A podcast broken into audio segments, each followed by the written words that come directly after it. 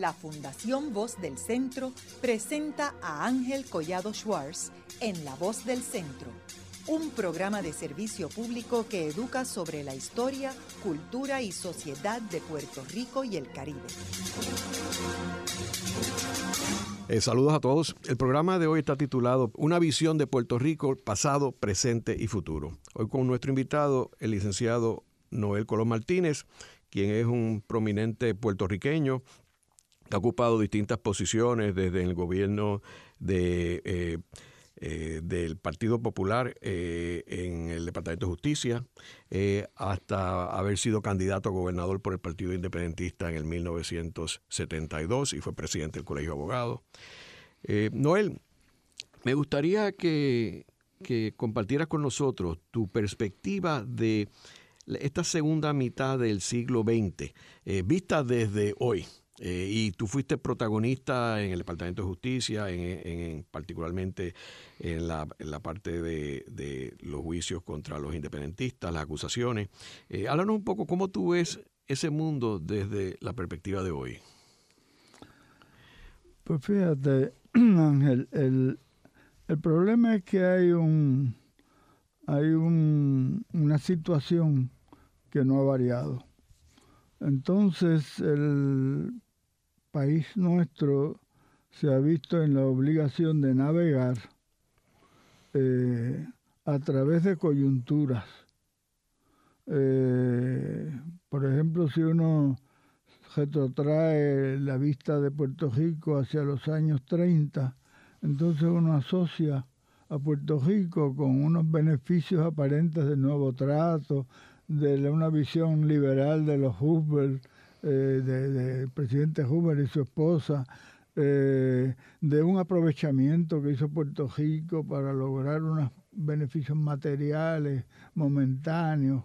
Eh, y entonces, pues, si eso uno lo traslada a otro momento histórico, al momento histórico de, del primer Bush presidente, eh, entonces muy aliado a las fuerzas anexionistas, muy, muy amigo de, don Luis Afegé, eh, creando unas ilusiones eh, en nuestro país. En un mensaje al Congreso mencionó un, un, compromiso con la estadidad, como lo había hecho Reagan anteriormente.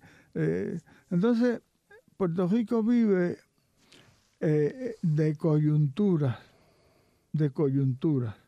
Eh, y, así fue, empezamos en los años eh, de la invasión norteamericana a Puerto Rico, en que hay una ilusión muy grande originalmente con la idea de la anexión, porque hay una visión de que esa es una unión de repúblicas, como lo creí, como señalaba Barbosa.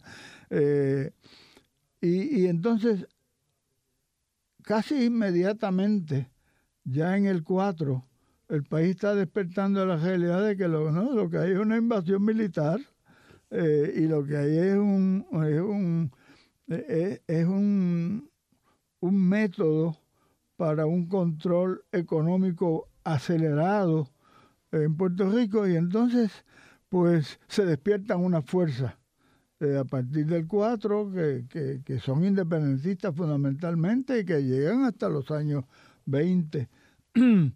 Eh, entonces, e, e, ese el, el, el, el elemento básico que no se altera es el del control foráneo, es, es, el de la intervención extranjera, es el de la eh, el del colonialismo. Eh, entonces, uno ve matices, matices, eh, dependiendo del liderato que tenga Puerto Rico en determinado momento. Por ejemplo, para mí fue sorprendente que en los años 40 en Puerto Rico se desarrolló una gran preocupación por la Universidad de Puerto Rico. Eh, y por hacerle a la universidad un centro importante. Eh, pero entonces se cometió el error de designar el rector de la Universidad de Puerto Rico, que era gobernador eh, e impuesto en Estados Unidos, digo en Puerto Rico, y pues eso produjo un, un debate interno en Puerto Rico que se resolvió en favor de la universidad, eventualmente. Y Jaime Benítez entonces más o menos fue el que representó la universidad por muchos años. Y Benítez pues más o menos era una mentalidad liberal eh, y además eh, un intelectual que aprovechó otras coyunturas históricas como el exilio español eh, y entonces llenó la universidad hasta donde pudo de intelectuales españoles valiosísimos.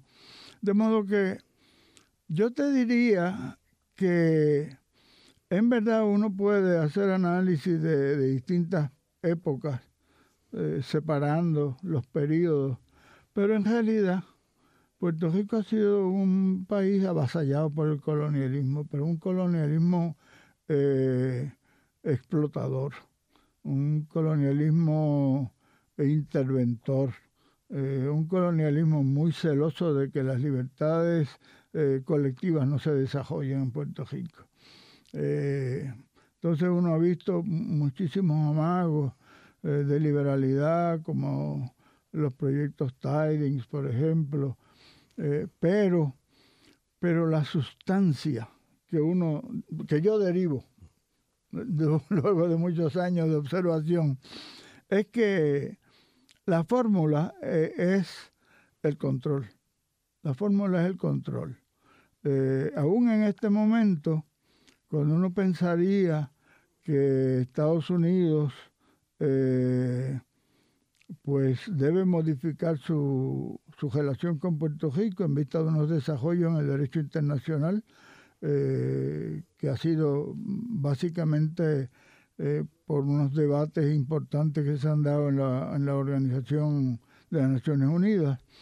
Eh, Puerto Rico no, Estados Unidos no atiende absolutamente a Naciones Unidas, al contrario, la desprecia.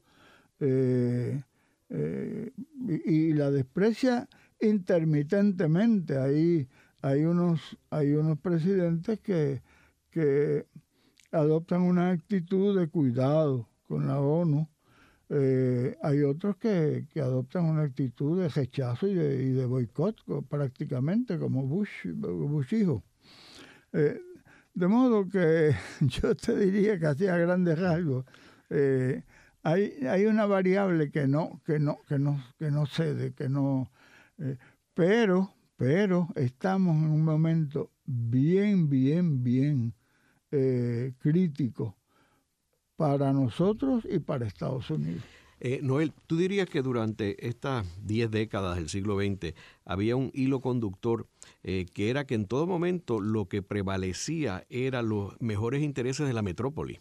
no era de la colonia. O sea que había unos intereses económicos militares, eh, en, unas, en unas décadas más militares que económicos, pero desde el principio, desde el principio uno lo ve desde, desde que devaluaron el peso y de empezaron a comprar todas las tierras y la dependencia de, la eh, industria azucarera, este, a crear un monocultivo, todo para exportación a un solo mercado. O sea, una, una posición más, más vulnerable para un país no puede haber. La, la, el, lanzar la dependencia, que la dependencia que todo el mundo critica aquí, la establecieron ellos mismos.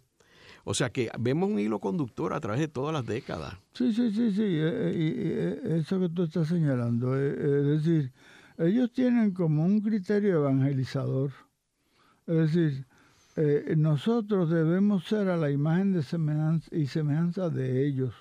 Eh, porque ellos controlan todo.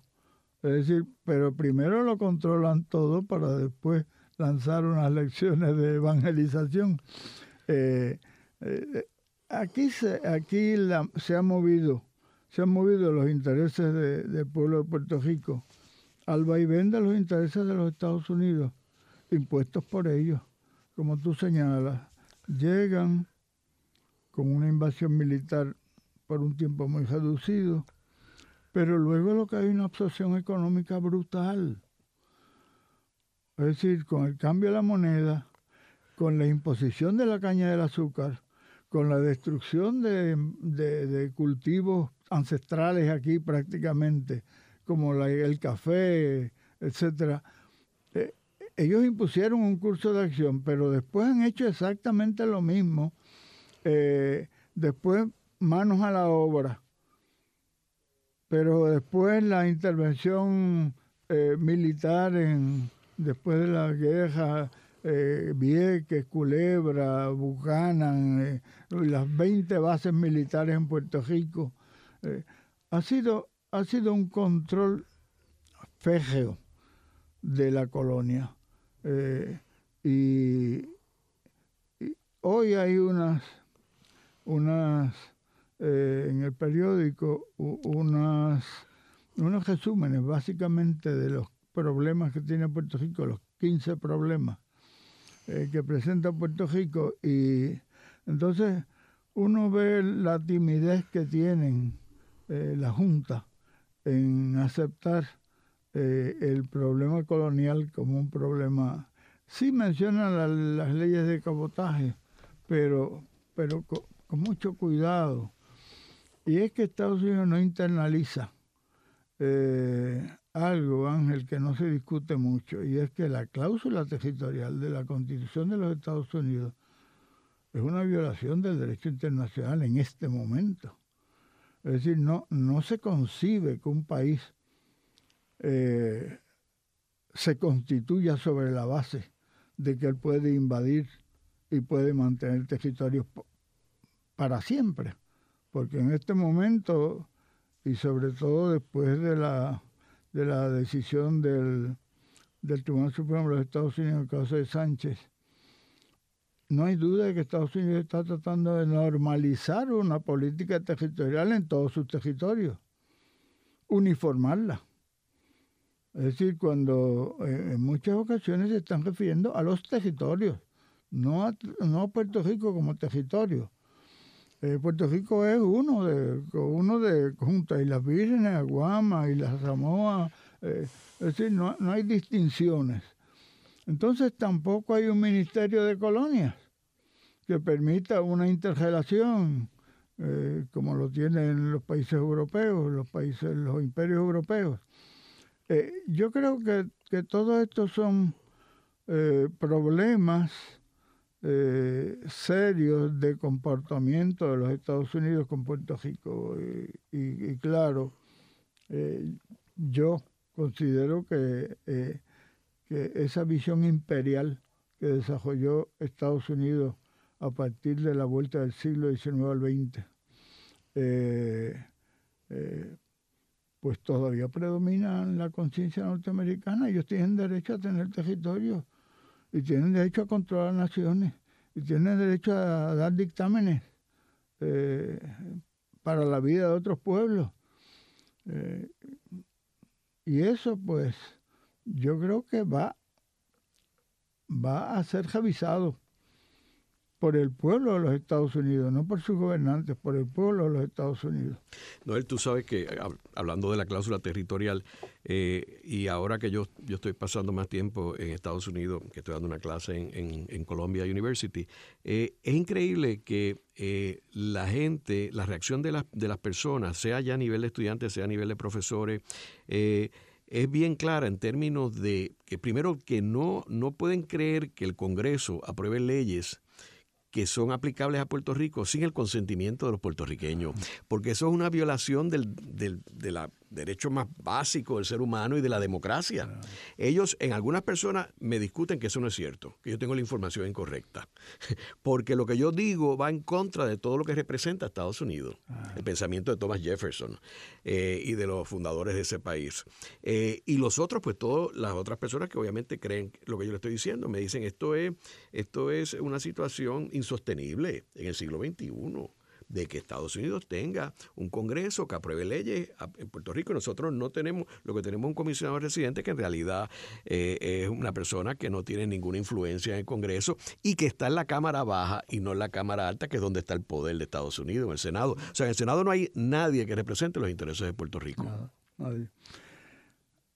En el, en el primer informe interagencial del grupo interagencial de la administración Bush, el primer informe, fue aquel informe donde ellos llegan a la conclusión de que el poder que concede la cláusula territorial es de tal magnitud que ellos nos pueden ceder a otro país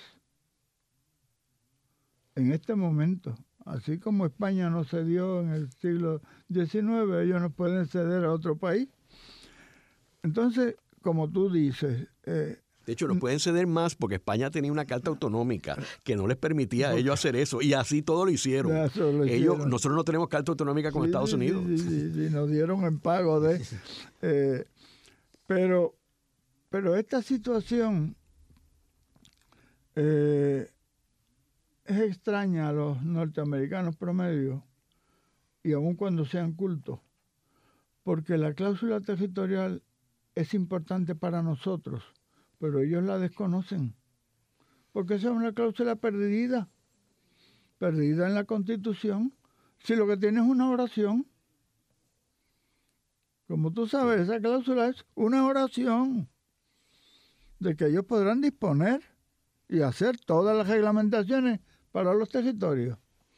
Entonces, eso se ha llevado a la, a la, a la conducta, los ha llevado a la conducta imperial de creer que sí, que ellos son conductores de los asuntos del universo. Entonces, eso hay que discutirlo y aceptarlo. Es decir, ese es un hecho, pero hay que combatirlo. Es decir, eh, no hay duda de que Estados Unidos eh, ha creado muchos problemas al mundo con, con esa actitud de intervencionismo en los asuntos internos de los países, de ignorar las resoluciones básicas de Naciones Unidas, de ignorar dictámenes de la Corte Internacional de Justicia. Eh, eso es una realidad. Ellos, ellos ellos cuando, cuando hubo un problema en las aguas territoriales de Nicaragua y la, la, Corte Internacional dictaminó, ellos ignoraron totalmente el asunto. Y, y, y eso lo, lo, hacen continuamente. Eh, y, y después tenemos un sistema que ellos tienen poder de veto en Naciones Unidas, en el Consejo de Seguridad, bueno, pues entonces ellos, y ellos, y la, y la sede está en Nueva York, y, ellos son los fundadores de la organización, pues básicamente fueron eh, Roosevelt y Churchill los que más o menos le dieron los, los, parámetros a, la organización. Eh, yo creo que, yo creo que, y, y, esto, y esto ya va al fondo de la discusión, eh, cuando se crea Naciones Unidas, en el año 46, viene precedida de una discusión intensa sobre el daño que a la humanidad le ha hecho el colonialismo y cómo el colonialismo ha sido la causa principal de las guerras que se han desatado, las grandes guerras que se han desatado. Pero entonces, ese que es, un, es una discusión muy buena, pues se deshace en la práctica cuando, pues cuando ellos siguen. Eh, Estados Unidos no ha variado su conducta por razón de la Carta de las Naciones Unidas, ni por razón de las resoluciones que la, que la ONU eh, ha logrado eh, emitir. De modo que, yo creo que hay un, unos signos de imperialismo y de colonialismo que son en este momento pues característicos de la sociedad y el gobierno de los Estados Unidos. Haremos una breve pausa, pero antes los invitamos a adquirir el libro Voces de la Cultura, con 25 entrevistas transmitidas en La Voz del Centro procúrelo en su librería favorita o en nuestro portal.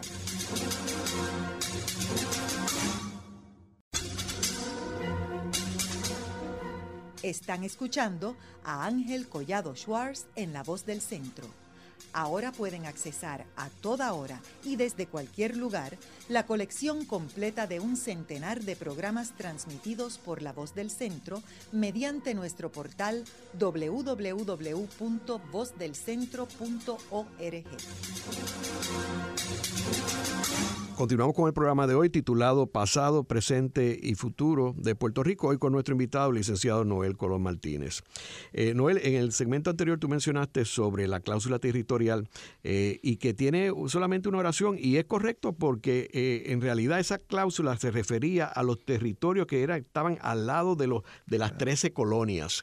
Y ellos querían estar claros que el presidente de Estados Unidos no tuviera ninguna injerencia con esos territorios, fuera solamente el conjunto de los 13 colonias que era el Congreso de Estados Unidos. Y por eso es que eh, tienen esa, ese, ese poder que se le da con una línea, porque estaba claro de que era el Congreso. Sin embargo, luego que Estados Unidos se convierte en un país imperial a raíz de la guerra hispanoamericana, que de momento aparecen territorios que no son adyacentes a los otros estados, como el caso de Filipinas, el caso de Guam, el caso de Puerto Rico, pues entonces ahí es que entra el Tribunal Supremo con, con sus interpretaciones de esa cláusula y ahí complica la situación, porque ahí ellos son los que hacen la diferencia entre territorios incorporados y no incorporados, aclarando que los no incorporados no van dirigidos hacia la estadidad, que estaba clarísimo. Ya para ese momento también Hawái, este, de hecho, posteriormente, eh, Hawái eh, viene, de hecho, antes de, la, de, los casos insulares, ya Hawái ha sido anexado y por eso es que ellos se consideran un territorio incorporado. Y luego viene la cuestión de que ellos definen que Puerto Rico pertenece, pero no es parte de los Estados Unidos. Así que esas son interpretaciones de esa cláusula. Pero en términos de entrar al presente, eh, Noel, yo quisiera, para beneficio de, nuestro, de nuestros radioescuchas, eh, resumir eh, cómo es que nosotros llegamos aquí. Primero viene con la devaluación del peso que mencioné en el 1899.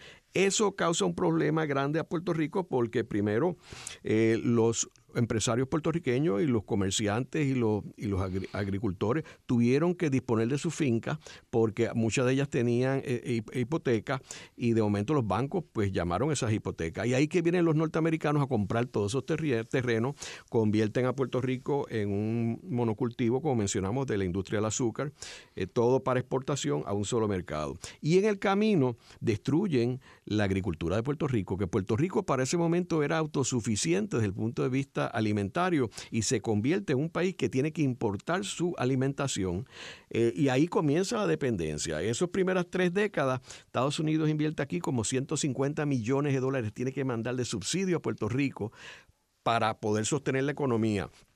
Luego viene la Segunda Guerra Mundial, donde eh, Puerto Rico, eh, bueno, antes de la Segunda Guerra Mundial viene el, el proceso de eh, de la expansión de toda la industria de la agrícola y Puerto Rico pues eh, es, controlado por estas firmas americanas. Eh, viene la imposición de la ciudadanía americana, que, que, el objetivo principal era proteger los intereses económicos de Estados Unidos. Luego entramos en la economía militar, que Estados Unidos invierte aquí sobre 700 millones de dólares en un espacio de 5 o 6 años, y ahí que se eh, establece las bases militares, eh, Ramey, Roosevelt Roads. Eh, luego que termina la Segunda Guerra Mundial, entra la operación Manos a la Obra, la manufactura de Puerto Rico, eh, Europa está destruido, Japón está destruido, se crea todo este programa de industrialización el cual relanza la economía de Puerto Rico eh, y la convierte de una militar a una de industrial. Pero otra vez con los intereses de Estados Unidos. Estados Unidos era los que controlaban estas empresas que se establecían aquí. Luego, cuando ya se está recuperando Europa, viene la petroquímica. Y entra Puerto Rico, entra en otro boom con las petroquímicas, Union Carbide, Corco, PPG. Luego, cuando surge la crisis del petróleo en 1973, Estados Unidos ayuda a las petroquímicas de Luisiana, de Texas, pero no la de Puerto Rico. Se cae la industria de petroquímica y ahí que surgen en 1976 las 936 y los cupones de alimentos. Y ahí empieza la dependencia hasta el 2006, cuando termina las 936, y ese, esas 936 son sustituidas por endeudamiento. Eh, así que sigue aumentando la dependencia, sigue aumentando el endeudamiento sin fuente de repago. Y eso es lo que nos trae a esta quiebra que estamos ahora. ¿Cómo, después de este resumen, cómo tú ves la situación actual? Y vemos que, igual que mencionamos en el segmento anterior, el hilo conductor es los intereses de la metrópoli y no de la colonia. Claro, por eso es que los argumentos casi siempre se, se tornan circulares. Es decir, vamos a coger como un ejemplo a la ciudadanía, porque se discute mucho la ciudadanía. Eh, y entonces se dice, bueno, nos dieron la ciudadanía en el 17, eh, después una ley del, del Congreso del, del 1941, eh, pues ubicó a los puertorriqueños bajo la enmienda 14 de la Constitución de los Estados Unidos. Y entonces, eh, ahora no, ahora somos ciudadanos que no se nos puede privar de nada, etcétera. Y, entonces, esos son los argumentos que yo llamo circulares porque, eh, pues, las enmiendas del 41 que nos ampliaron la capacidad de ciudadanía, es un acto del Congreso de los Estados Unidos. Y lo interpretan las leyes federales. Y lo interpretan a la luz de una constitución, forzando un poco las, la, la, la, naturaleza de la ciudadanía, porque la enmienda 14 lo que dice es que, eh, que son ciudadanos americanos los nacidos en Estados Unidos. Y nosotros no somos parte de Estados Unidos, de acuerdo con los casos insulares que tú acabas de mencionar. Eh, pero entonces uno dice, pero si es que esto no, no tiene salida, es decir, nosotros somos ciudadanos americanos por leyes del Congreso. Una en 17, una en el 41 y después unas enmiendas que ha habido. Eh, esas leyes son interpretadas por los tribunales federales. y por legislación federal. Entonces, tanto la legislación federal como los casos de los tribunales federales, eh, pues son decisiones del tribunal, del gobierno de los Estados Unidos. No habría ningún problema internacional si mañana el Congreso decidiera derogar las estipulaciones beneficiosas para Puerto Rico que surgieron de la, de la ley del, del 41 sobre ciudadanía, que era la que, la que nos extiende todos los derechos, excepto los fundamentales. Este, y, y básicamente es un problema de poder. Nosotros no tenemos ningún poder sobre los derechos de la ciudadanía. Entonces, ellos nos dicen, no, no, pero el Tribunal Supremo de los Estados Unidos ha dicho lo siguiente, entonces le dicen a uno lo que ha dicho el Tribunal Supremo, pues que, que esta es una que esta es una protección de jus soli y jus sanguinis que, que se extiende por vía de sangre y pues se extiende por vía de donde uno está ubicado. Pero eso, eso es una, todo eso es una interpretación nacional de los Estados Unidos. Si Estados Unidos decidiera mañana decir que los ciudadanos de Estados Unidos dejaron de ser ciudadanos de Estados Unidos, no habría ningún problema eh, desde el punto de vista de derecho internacional. Seríamos ciudadanos de Puerto Rico como lo éramos antes del 17. Eh, y, y, y cuando te digo esto es porque pues siempre uno lo que hace es en la colonia tratar de buscar atrechos en las actuaciones del interventor para que esos atrechos moderen un poco la presión del colonialismo. Pero en verdad, eh, todo lo que tú has señalado, que es estrictamente correcto, aquí se ha movido nuestra economía al ritmo del bienestar de los Estados Unidos. Cuando quisieron caña, tuvieron caña de azúcar y, se sembraba caña de azúcar hasta en las montañas. Cuando decidieron que no, le impusieron una cuota, la ley Costigan Jones, y se acabó el asunto de la caña. Entonces, para proteger su caña ya. exacto, y porque ellos ya, habían desarrollado su en Luisiana. su propia producción. Entonces, lo que uno tiene que entender es que Sí ha habido modificaciones en el trato.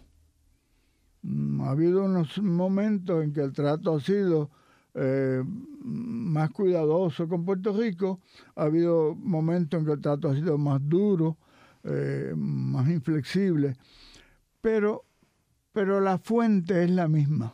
Ahora, en el momento actual, Noel, porque este momento de ahora, obviamente, si bien, si bien fue flexible, particularmente en el gobierno de Muñoz Marín y Kennedy, que yo creo que ese fue el momento más, más culminante eh, en términos de esa flexibilidad.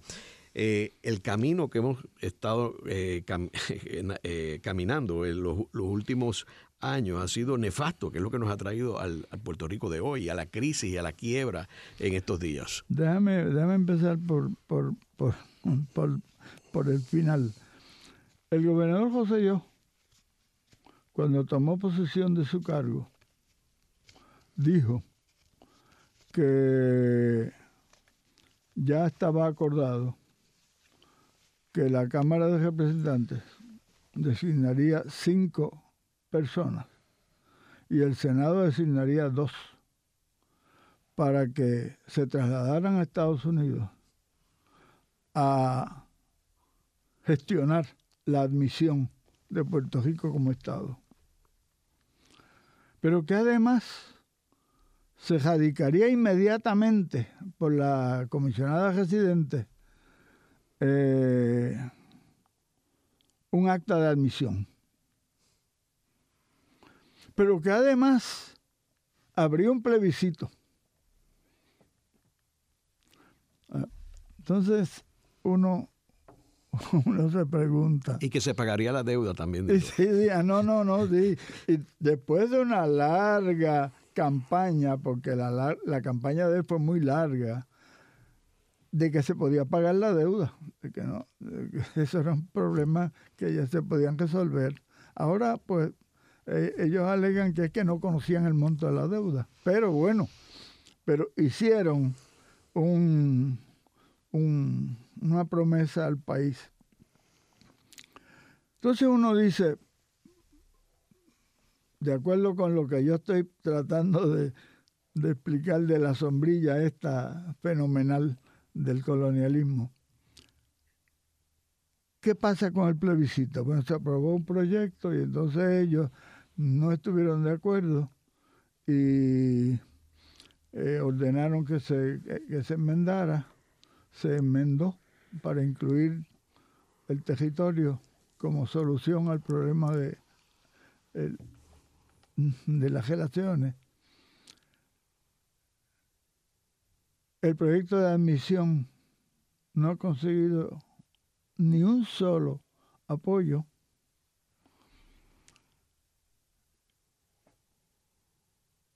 Y entonces mm, eso no ha caminado absolutamente nada. Y los dos senadores y los representantes tampoco están nombrados ni están allí en Washington. Pero, pero nada en absoluto.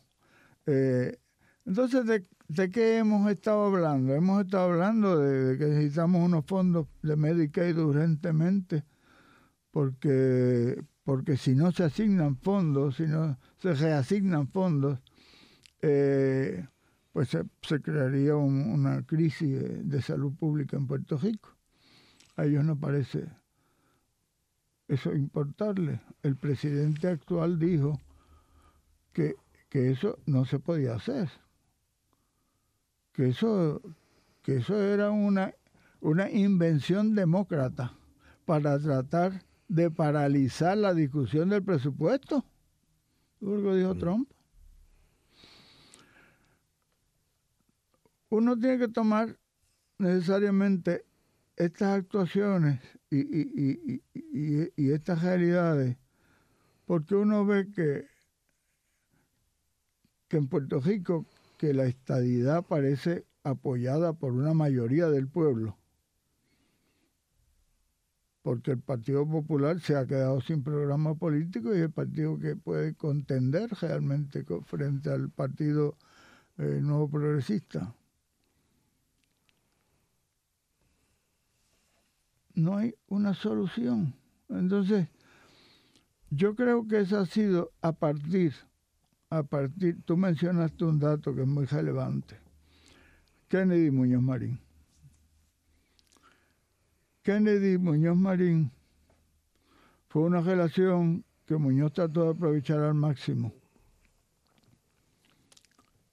Pero cuando hubo que ir al Congreso a, a una prueba de fuego sobre la naturaleza del Estado Libre Asociado, Kennedy no apoyó a Muñoz Marín.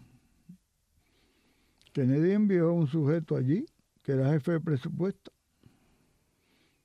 a decir que no, que este, que, que este Estado no es, no es permanente. Y si no era permanente, pues eso tiene todo un mal de especulaciones. Eh,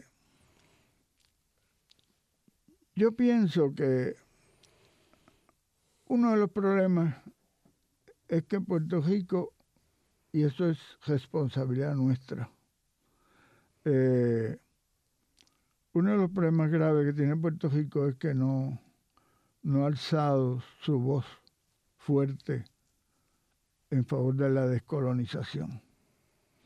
Es decir, el Partido Popular, desde su fundación, no ahora, desde su fundación, viene tratando de evadir el problema de la relación política, de enfrentarse a la realidad de una relación política desigual injusta. Eh, porque se pensaba en la maniobra, en los atrechos. Eh, y pues yo, yo conocí esa época perfectamente bien. Yo, yo, yo estaba en el Congreso cuando, cuando declaró el, yo estaba en la vista cuando declaró el, jefe de presupuesto y vi el desvalimiento de, Muñoz Marín en ese momento, porque él nos invitó a almorzar a un grupo, estaba Arsenio Torres, Juan Manuel García Pasalacua, y, y fuimos a almorzar con él al, restaurante del Fejo Cajil, allá al lado del Congreso, al lado del Capitolio. Y, y había un desvalimiento muy grande eh, pero ahí se acabó Muñoz Marín. Porque esa, ahí tomó la decisión de no postularse. Poco tiempo después decidió no, postularse, muy poco tiempo después decidió no postularse. No se lo comunicó a muchas personas, pero nosotros sabíamos que no se iba a postular porque nosotros estábamos llevando una campaña contra el liderato del Partido Popular en ese momento. Yo era miembro del Partido Popular entonces. Eso estás hablando de 1963. Estoy hablando de 1963. Pedito Aspinal. Eh, de modo que, de modo que, que yo te diría que yo creo que el, colonialismo se ha filtrado en Puerto Rico tanto en, el seno del partido que, que venía llamado a representar de otra manera, eh, eh, porque no estoy hablando del Partido Independentista, el Partido Independentista pues, tiene, una línea política que defiende, pero, pero el Partido Independentista no ha sido efectivo en su conexión con las masas populares en Puerto Rico. El Partido Independentista no, no, no quedó inscrito en el 60, ni en el 64, ni en el 68. Eh, después quedó inscrito en el 72 y hubo ha habido momentos en que queda inscrito y momentos en que no queda inscrito. Pero el Partido Popular es una fuerza que viene apoyada por una tradición autonomista fuerte de los años 20 y de las alianzas y de las cosas. Pero pero en verdad, ese partido se disolvió, eh, ideológicamente se disolvió, porque se ha dedicado en forma contumaz a defender lo indefendible. Y, y, el que todavía no lo vea, la ley promesa, en realidad, es la que le pone los últimos clavos al ataúd. Claro, claro. La ley promesa eh, defendida por el Partido Popular Porque ese es el problema con esto. Es decir, Alejandro García Padilla defendió la ley promesa. Eso es así. Y, y, y de modo que eh, no, no hay mucha autoridad política en el Partido Popular para señalar que, que esa ley es injusta o que esa ley debería ser derogada. Luego de una breve pausa, regresamos con Ángel Collado Schwartz en La Voz del Centro.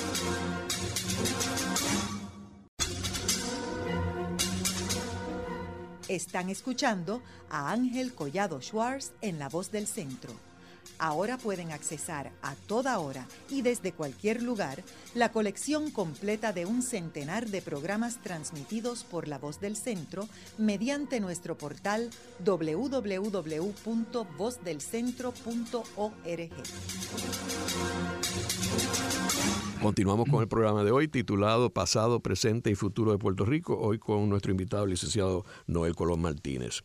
Noel, en el segmento anterior estamos ya hablando de la cuestión de la crisis actual, mencionamos lo de promesa, que promesa fue respaldada por el Partido Popular y en realidad es lo que sella la suerte del Estado Libre Asociado y la Constitución, más, en mi opinión, más que las decisiones del Tribunal Supremo, que se pueden interpretar de distintas formas.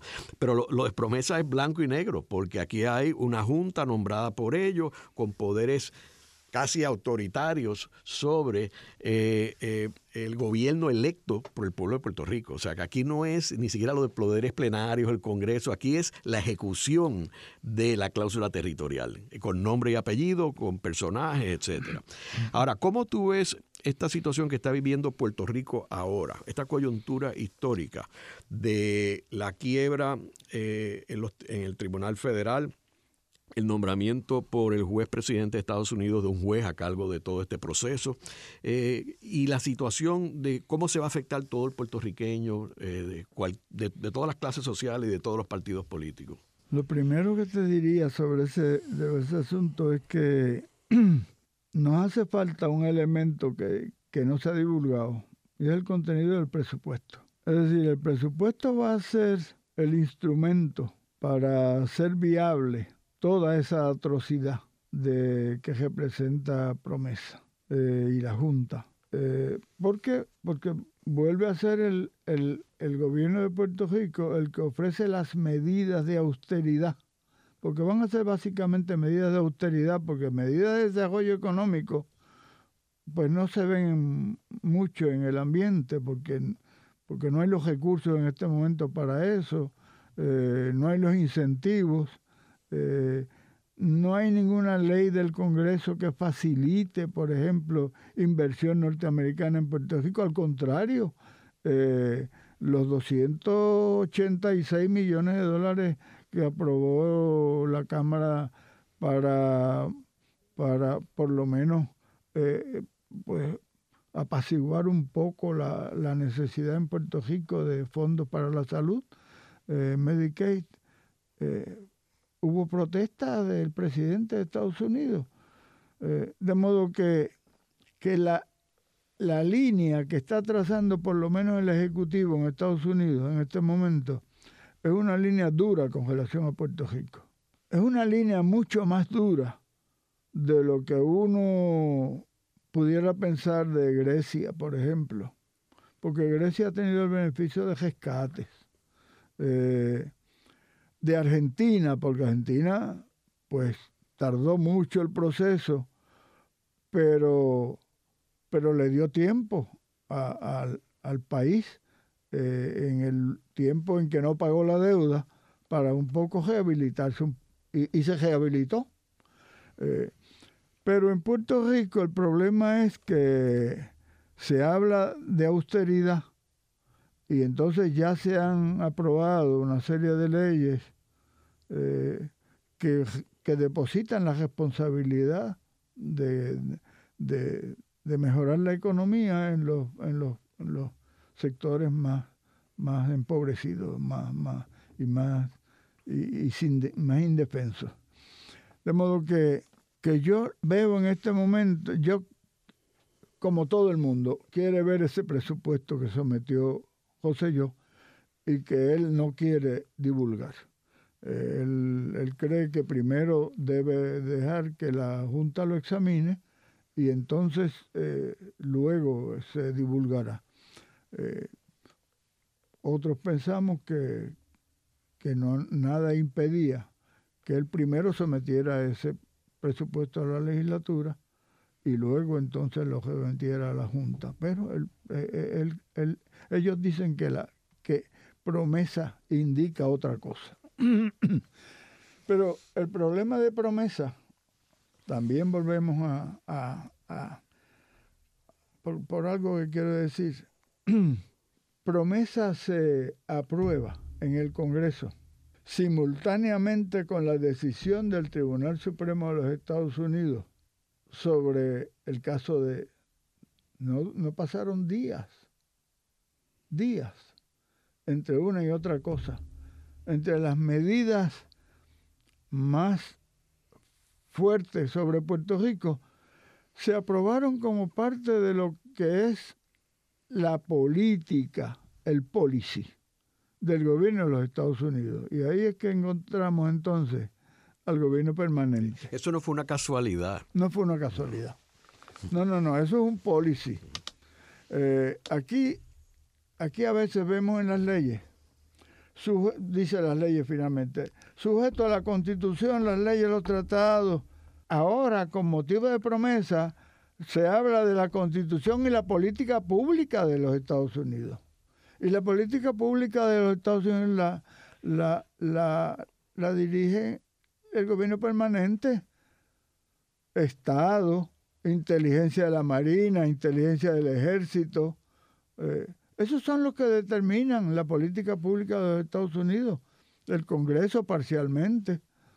Pero, pero uno ve que hay, que hay una, pudiera ser una preocupación de los Estados Unidos de que la deuda multibillonaria de Puerto Rico desestabilice la inversión municipal en Estados Unidos, la inversión en bonos municipales en Estados Unidos.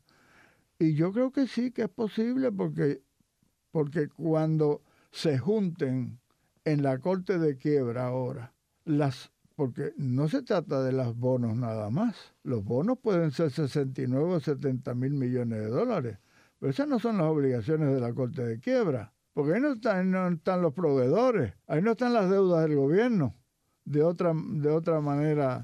Eh, las pensiones. Contraído. Las pensiones que son, multibillonarias también. De modo que, que pudiera fácilmente el, el, la Corte de Quiebra encontrarse con una deuda general del gobierno de Puerto Rico de más de 160 mil millones de dólares, que es lo que algunos economistas apuntan. Tenemos finalmente que hablar, Ángel, de tiene que haber un designio sobre Puerto Rico. La, ley de la ley de promesa tiene un artículo 402, que es el artículo sobre los estatus políticos de Puerto Rico, donde dice sencillamente que esta ley no se podrá interpretar, no se debe interpretar como que limita el derecho de los puertorriqueños a, atender las relaciones políticas con los Estados Unidos. Luego de la pausa, continuamos con Ángel Collado Schwartz en La Voz del Centro.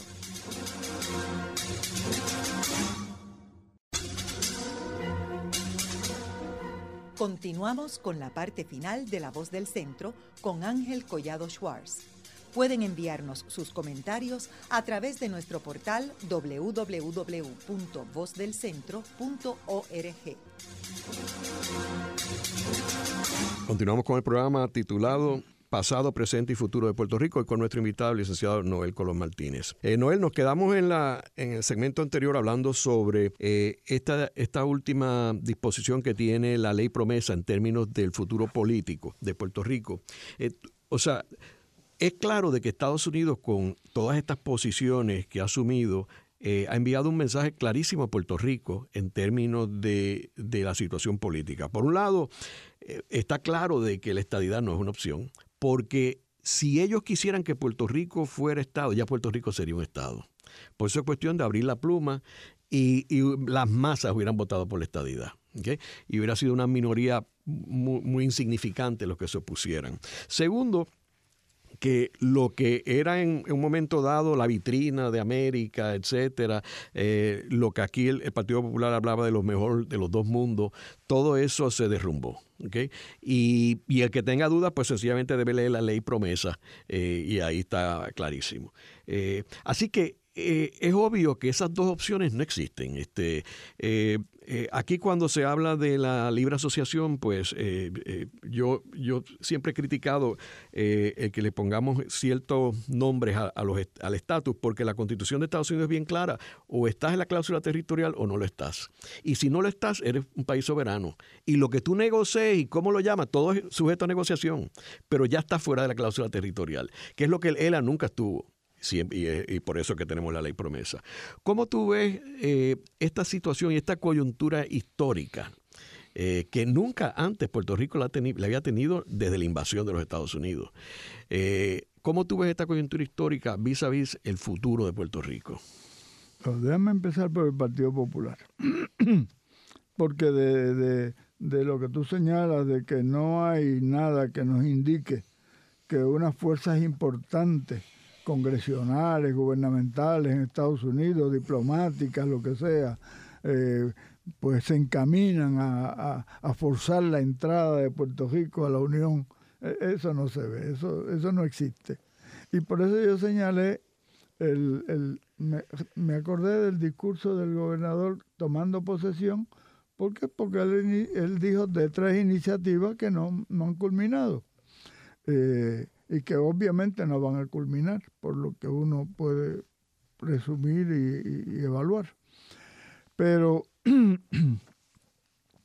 yo creo que el Partido Popular está en una situación extremadamente difícil, que está amenazando su destrucción, su, desintegración.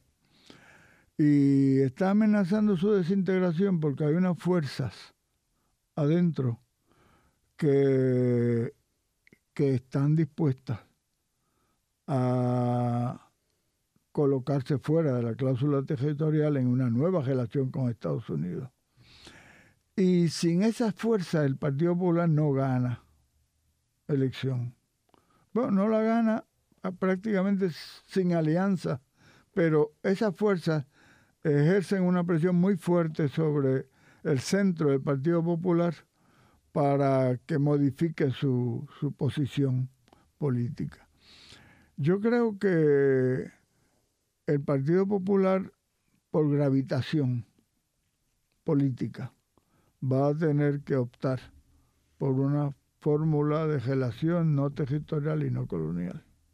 Pero de verdad, no, no jugando porque en el programa político del pasado cuatrienio, ellos se comprometieron con la Asamblea Constitucional de Estatus, sabiendo lo que significa la Asamblea Constitucional de Estatus, cuyo, cuyo, cuyos parámetros son claros en el sentido de que tiene que estar fuera de la cláusula territorial y que tiene que haber un reclamo de soberanía política. Eh, y ellos, ellos estuvieron dispuestos a hacer eso. Lo que ocurre es que nosotros no sabíamos que no estaban dispuestos a cumplir. Estaban dispuestos sí a colocarla y a ponerla ahí como un sombrero sobre un programa.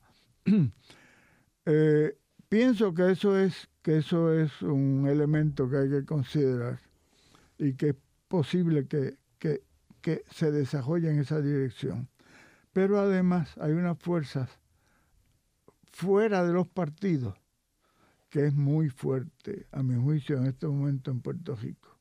Es una sociedad civil eh, que está haciendo diversas cosas eh, en el área de la cultura, en el área, en área de la política, en el área de la economía. Eh, ese centro para la nueva economía, por ejemplo. Esas intervenciones están modificando la conducta de los partidos pienso que el gobernador fue electo con el 42% de los votos, que es un gobernador de minoría, bajo cualquier teoría que uno quiera verlo, es un gobernador de minoría. Eh, el 58% de las personas no votaron por él. Y creo que ahora en el plebiscito, porque creo que, que él insiste en celebrar el plebiscito, independientemente de que Estados Unidos lo apruebe o no lo apruebe, lo cualifique o no lo cualifique, ellos van, van derecho a, a celebrar un plebiscito el 11 de junio o cuando sea. Creo que le puede producir una reacción muy positiva a los fines de la orientación política en Puerto Rico. Ángel, yo creo, y eso me gustaría ser muy, muy claro, yo no creo en plebiscitos, no creo en los plebiscitos en la colonia. Los plebiscitos en Puerto Rico han demostrado que son ineficaces. Los plebiscitos en Puerto Rico no producen resultados porque no hay vinculación, no hay elementos vinculantes con el Congreso de los Estados Unidos. Ellos esperaban que este plebiscito fuera vinculante, pero es que el proyecto de, admisión no, no ha tenido ni un solo congresista apoyándolo. De modo que ellos no podrían reclamar eso tampoco y sobre todo si el Departamento de Justicia se desentiende, como se está desentendiendo, porque el Departamento de Justicia, pues lo último que dijo es que ellos necesitaban tiempo para analizar esto de nuevo. Entonces uno ve que yo tengo mucho optimismo con relación a las fuerzas que se están moviendo alrededor de los partidos. No en el centro de los partidos, pero alrededor de los partidos. Fortuño ganó con un millón de votos, más de un millón de votos. Y ahora su sucesor eh, gana con, con, una minoría de votos. Yo creo que el país está preparado para grandes cambios. A mí me, me impresionó mucho la última manifestación eh, que se dio en San Juan ahora por la diversidad de personas que vi allí, pero una diversidad increíble de personas. Es verdad que ocurrieron unos problemas al final, pero pero de eso no de eso no yo no, no quiero hablar de eso quiero hablar de, de la manifestación que se organizó y que convocó a, lo, a, lo, a los cientos no cientos de miles pero a las decenas de miles de personas que había allí eh, y, que impresionaba mucho por su, por su determinación, su ajojo, su, su valentía a enfrentar los problemas. En el programa de hoy hemos tenido a Noel Colón Martínez, que es una de las personas más cultas políticamente en Puerto Rico y con una vasta experiencia en el mundo de la política y de la sociedad de Puerto Rico. Eh, y hemos visto eh, la trayectoria de Puerto Rico desde el siglo 20 en cual había un hilo conductor que, que, prevalece hasta el día de hoy, que es los intereses de la metrópoli es lo que son tienen prioridad, no los de la colonia. Como es el caso de todas las relaciones de metrópolis y colonia en todas partes del mundo a través de la historia. Eh, o sea que esto no es único Estados Unidos y Puerto Rico. Eh, segundo, de que hay una coyuntura histórica. Eh, Puerto Rico en toda su historia no ha tenido una situación en la cual hay unos elementos que están todos sobre la mesa para poder eh, resolver el problema del estatus de Puerto Rico. Eh, es cuestión de uno poder eh, capitalizar de esos proyectos y buscar el oportunismo para poder resolver el problema de, colonial de Puerto Rico, que es la, raíz del problema, nace de ahí. Y la quiebra que estamos viviendo ahora es un resultado de ese, esa relación colonial con los Estados Unidos. Eh, muchas gracias, Noel. Gracias a tú. Esta ha sido una producción como servicio público de la Fundación Voz del Centro. Los invitamos a sintonizarnos la próxima semana a la misma hora. Y recuerden que pueden adquirir el libro Voces de la Cultura en su librería favorita o en nuestro portal.